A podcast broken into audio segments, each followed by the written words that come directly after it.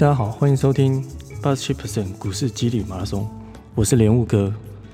那上一集有提到基金，那这一集呢会介介绍权证这个产品，还有呃我看过关于权证的两本书。那之前有提到我把基金都呃赎回了，转换成权证啊操作权证，所以但大概是在大概五六年前的时候，因为基金。就是没，当时就是没什么，嗯，就是赚的不多，然后也没有觉得投资起来太慢了，想要找快一点可以赚钱的工具，可以翻身。因为可能很多上班族可能跟我一样，上班可能就到了一个瓶颈，你好像在赚更多钱，或者是认真的去工作，呃，得到的回报不一定有那么高，所以就会想，哎，是不是可以？兼职啊，还是找一些副业，或者是其他的方式去赚更多的钱。然后那时候就是有看到了，呃，有第一本书是呃太牢靠权证，他把八万变成千万。好，这书的标题通常就是这么的吸吸，应该说吸引人吗？还是说大家都是有个贪念在？因为八万变千万听起来就是很棒的一件事情。然后第二本权证的书是，他这一本书里面有提到一个权证小哥，所以我也去买了权证小哥的一本叫做《权证暴赚圣经》，所以这两本基本上都是在讲权证的，所以我今天会把一些这个看过之后的心得，以及我个人去操作的经验跟大家分享。我操作完的那个心得，个人的经验。相当的惨烈，就是最后决定不完全证的时候，大概是已经付一百多万了，就是投资已经亏损了一百多万，然后那时候就觉得权证好像不是我适不是适合我的工具，哦，花了时间以及那个看完书的努力，并没有得到回报，所以故事大概是这样。其实中间是是有有赚钱的，就是像我还记得那时候我买了一个认认购的权证，是是台骏的吧？这只股票，因为权证都是联联动个股的权证嘛，它联动联动它的标的是那个股票，然后呢，它可能刚好第二天涨停，再涨个涨个两三天之后，哦，我把它卖掉，哇，那个时候。大概就赚了二十万哦，那时候就觉得哇，这个权证实在太厉害，一下可以赚那么多钱，好开心。然后就哎带带老婆去吃饭啊，说我赚了多少啊，吃请他吃饭请客，哦很高兴，吃完喝酒，哎酒足饭饱之后，过几天哎其实 赚的都快赔回去了，因为可能又买了其他档的权证，那但是运气就没有那么好。它可能就跌跌的很严重，然后那当然跌你可以买认认售啦，权证，但是诶那时候认售认购都有买，只是你只要方向错的话，你可能就是赔钱嘛。然后跌大概好，我记得好像是美绿吧，反正是买，就是反正就是他的他的权权证，这只股票的权证，然后就是过大概两三天赚的几乎就赔回去了，然后之后操作也是。诶，有一些还吃龟苓膏，就是权证它有个特性啊，它是不会不会超额的。譬如说你投投二十万下去，它不会赔超过二十万，顶多赔把它变成零而已，龟苓膏。所以，诶，很多人说这是个权证的优点，哎，但是如果真的归零的话，这个优点也没什么好好值得骄傲的了。对，所以这是我个人操作的经验，其实。第一，在权证上，我我现在来看的话，权证是很短线的一个产品，然后它最主要的依据也是技术分析。那技术分析呢，呃，之前有提到了，你也是看着历史去做一个预测的，那这个准确度就是不高，那等于是。已经到了赌博的状态了，你等于赌它的它的大小。那里面这些书也会提到一些方式，所以呃，我们待会会介绍，就是这两本书其中的方式。好，我们先来介绍这个第一本，就是太牢靠权证，把八万变成千万。哦，这个书其实应该算是说，这算是我买的第第一本看得很认真的书啊，就是那个时候就觉得哇，他这个故事写得很漂亮，因为他一开始就是他的故事都会写他他他非常的贫穷，然后呢，他的工作啊，还有还有那个都不太顺遂，那他他用其他的产品，譬如说股股票期货也是赔钱，所以他就改。改完权证这样子，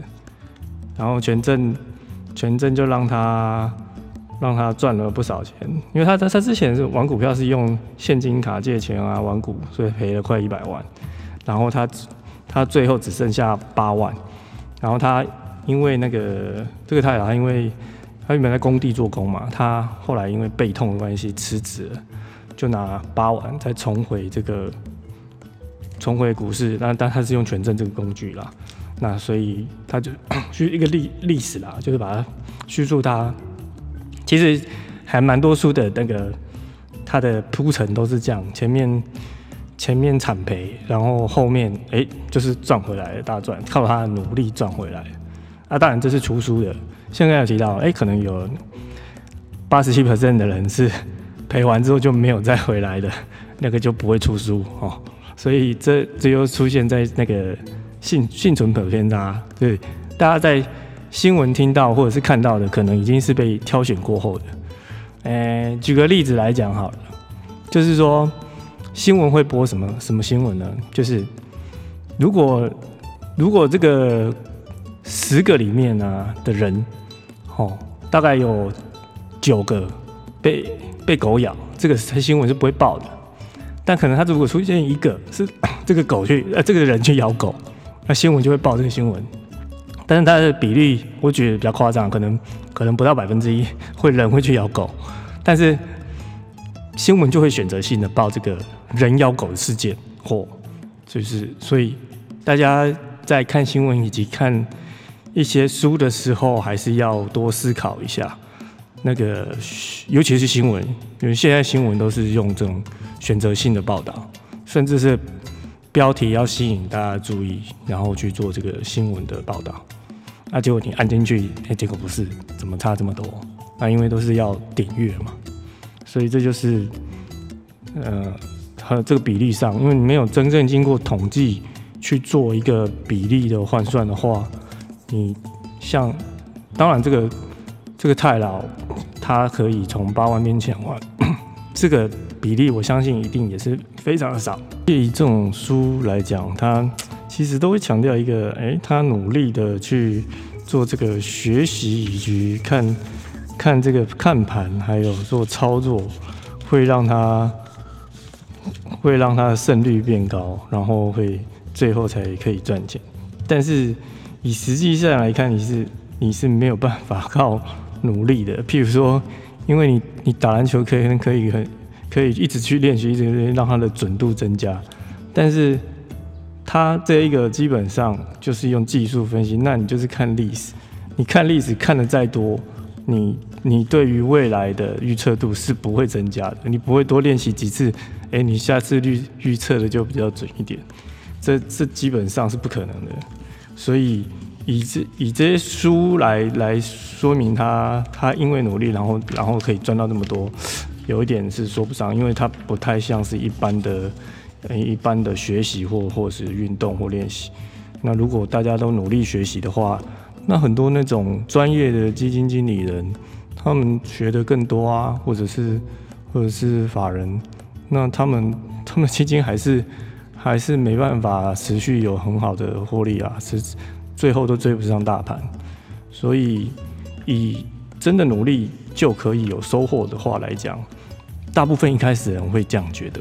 但是实际上，诶，试过之后，你可能会觉得好像不是像我们想的这样。股市比较特别一点，它它不是说你努，应该说技术分析这种东西啦，它不是你越努力，你你你的就可以得到回报的。你如果短线上你越努力，它你还是没有办法预测，因为预测是是是有水晶球，还是有一些特殊能力的人才做得到的。诶，其实，在台股的世界里，简单讲就是有内线。那有内线，俗称电话线。那有内线，你才敢，你才有办法知道这这这一档股票可能之后之后上涨几率非常高，你才可以重压，然后在在获利上得到很丰厚。那但是八十 P percent 的人都跟我一样，我们是没有内线的，我们还不如去吃一碗面线。对，所以以以如果这种方式杠杆很大的权证。你要赚钱，除非你有内线，那你做这种技术分析的猜测，其实真的胜率是不高的。那能存活下来的人也不多。当然，你有可能是你觉得你努力练习可以做到，但是我我个人认为这样子失败的几率很高了，是不太建议一般一般投资人来做这个动作。书中有提到他这边的一些策略啦，就是。跟着大单方向抓进场点，那但是这也是不一定，因为筹码有时候你也不清楚这个大户他到底是想干嘛，他想买了放一阵子呢，还是买了马上就卖掉？这只是他希望可以增加胜率的一个方法。然后这边提到，如果你看多，就是看上涨的话，就买认购权证。如果你做空的话呢，就是买认售权证。那看法一样，它也是用那个技术分析，有一个技术分析指标，看蛮多书都会用到的，就是布林线。那布林线的它的定义应该是说，这些 K 线图啊，大部分它的价位九九十 percent 会在这里一个通道里面。那如果超过的话，代表是不太寻常的嘛，所以它有可能继续往。它上面走的方向，或者是往下下跌的方向，那这其实也是不一定，它只是想提高胜率。然后还有整个挑权证的方式，那如果真的对权证很有兴趣，权证的好处当然是它的那个资金可以很低啊，它的杠杆很高。那有一些挑挑的方式，它这边有提到，就是。杠杆的倍数越大越好，因为那就是说你的资金不需要太多，你的倍率就更更高嘛。赚的时候是很多，但赔的时候掉得更快。然后还有尾买尾卖的价差数越少越好，因为这样其实你的成本会被吃掉。那其实其实券权证这种东西都是券商在发行的，我这边的感觉就是。它等于是券商一个差赌的动作，譬如说股票现在不是它本来就有上上下下嘛，然后券商再开了另外一个小赌场，给你来做权证来差赌，但是这个小组长是券商去控制的，他可以决定他这个他买卖的价位，你给要不要给你，然后他的那个流动性要不要挂单，所以基本上券商做庄，所以这些书也有提到黑心券商。那基本上这就已经在很不平等的状况下，你在做这个赌博的动作了。因为这这原本就是短线上就是赌博了，那你还到一个比较比较比较黑的赌场去赌，所以权证这种东西，这两本书，那你对权证有兴趣想看可以，但是我个人不是很建议啊。对，就是权证，权证其实不是很好的投资工具，因为刚才提到讲的，它的坏处其实比。比好处多很多，然后诶，你又遇到一些黑心券商什么之类的，然后权证美股这边有提到最好价格高于一元，哦，而且它权证其实弄得很复杂，或者你很不好不好去去做做分析跟操作，因为后来我我是没有再再碰权证的，我是觉得如果以权证跟期货相比的话呢。那哎，那还不如用期货，因为期货也可以杠杆。像他们书中都有分析，如果是权证的话，它的倍率可能三到十倍吧，而且还不一定。那期货大概就是六到七倍这个杠杆，所以以性质差不多，不以杠杆数差不多的话，其实权证它的价位你根本是追跟个股没什么关关联的，那是券商高俊挂几块钱，然后它它就几块，可能是算出来的。那那反正就是搞得很复杂。那期货至少价价位上都跟股票是差不多的，所以我我觉得短线上如果真的想要操作。那还不如选择期货哦，免得那你会说到，因为权证它它它它的好处是好像很流动性嘛，很多股票都有，都都有。那期货大概个股期货有流动性的比较少，然后除非是大盘的台子期嘛。那这又说到啦，那就变成就是电话线的问题啦，因为如果你你知道某一档股票它会上涨，你你才去买任。某一款股票的那个的权证嘛，或者是期货，那那有电话线才有办法，不然你如果只是操作看技术指标操作，那你就还不如操作期货，何必要用这种诶在先天上就输很多的权证呢？那还有提到价内外不超过十八，那一样，它是希望跟现股的联动性比较好，但是。它的价位就跟现股上不一样啊，这这就是很很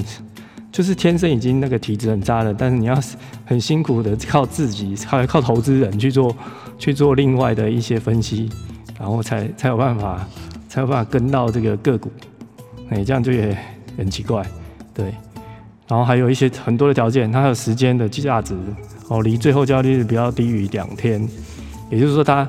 他最后交易日是是是没办法，就是最后就归零之类的，或没办法交易了，哎，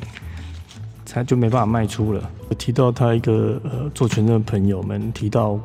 的一段话是：股市是二八法则，二十个赚八十个赔。权证呢，权证是一百个人倒九十五个人，然后他们都是说，他我们都有梦想挤进这五趴仔们。就必须比另外九十五趴更努力、更有纪律、更有正确的观念、更有执行力，哦，少犯错胜利。那你听到这里，就是跟我刚才讲一样啊，哎，你就要很很努力，就有办法吗？个人觉得是没有办法。而且玩这种方式，你是不可能边上班边做操作的啊，你一定要时时刻刻的去去看着这个这个走势，然后。做下段判断，整个人就是卡在那里。那除非你真的对对操作这个买进卖出或者看那个线图是很有兴趣的吗？我想大部分人不是吧？大概八十七 percent 的人跟我一样，都是是为了赚钱嘛。谁喜欢坐在电脑前看那些图？那些图又不会让我很嗨，对不对？还不如看那个呃比较有诶有有趣一点的那个图哦。对，所以。觉得，如果你这是一个技术，第一，它不保证成功，然后你要花很多时间，也不是练习之后你会变强的一个东西，那你还是天天要待在前面呢，电脑前面，那跟你去上班不是很像吗？而且他这个赔钱的几率还很高，上班是上班是一定会赚钱哦，所以大概是这样。哦，全镇小哥暴赚神经这本书，哦，前面。其实一开始他就写了赚了一千万之后稳健才是上策，所以他有提到他我一开始操作权证，那诶曾经啊一好几天就赚了哦六百万吧，然后可是诶过一阵子之后大概就曾经四就赔掉两千多万了，这个有点有点猛，那他资金应该非常的大，然后他最重要一点是。二零一二年初，他把五成的资金放在固定收益商品上，哦，跟银行申请到专业投资人资格，买年息八趴的债券，所以他不工作，每个月花二十万就可以活到九十九岁了。哎，这这不是说了这个比较稳定吗？所以权证是很很危险的。不过当下我在看这本书的时候，通常大家会忽略这一段，因为你就没有那么多钱嘛。你你只会想到前面他怎么样赚到那么多钱，靠权证，但但其实他他靠权证他还是不安心啊，他最后五成还是放在这个八趴的债券，他就满足了，对不对？所以他这本书虽然在讲权证，那他他其实一开始就有提到，他其实大部分位是放在放在很稳定的产品的，就是其实也可以，就是因为赌是很很多人的天性，可以五六成资金放在稳健的产品哦，然后有大概一两成就是来这种赌场啊。当冲或者是权证期货，什么都来都可以，但是只是心理上就是要要先做那个，先先设定好这些钱是是拿进赌场的，不要想可以可以全身而退这样子。哎，这边还有提到不懂停损，千万不要来玩权证。嗯，所以以短线来说，真的停损是算蛮重要的，但是。以纯股或者是长线来讲，没有停损这回事嘛，就是就是一直买就对了，不用这么担心哦。然后短线上你要停损，免得免得它它会会跌更多这样子。那他有提到一个搭搭桥波段大户分配跟，那他就是看每个券商主力大户买单比较多的时候跟着上去，但我觉得这也是不太一定你。如果因为一定的话，你也是就靠这个赚就好啦，不用那么有那么简单吗？这些大户有时候也是，他可能明天卖掉啊，他他放多久你也不知道。那除非还是一样，你你有那个内线哦，你可以知道这个股票即将要涨了，然后你去买进，然后用权证这个方式让你的杠杆变得非常大，是这唯一有机会的。但是这这有内线的人是少。少数，而且是是违法的，所以他这个搭搭桥大户的话，个人觉得，因为我是觉得很麻烦啊，我当初也没有特别用这个方法去操作，那就是你还要花很多的心力去做一个分析，但是准确率又不怎么高的东的方式，那那这样子其实那个效率不是很高啊，也没有效果，嗯，所以这一本书。权证小哥，我个人认为讲的其实跟跟太老从八万变千万也是一样啦。大概讲的就是，诶，权证上面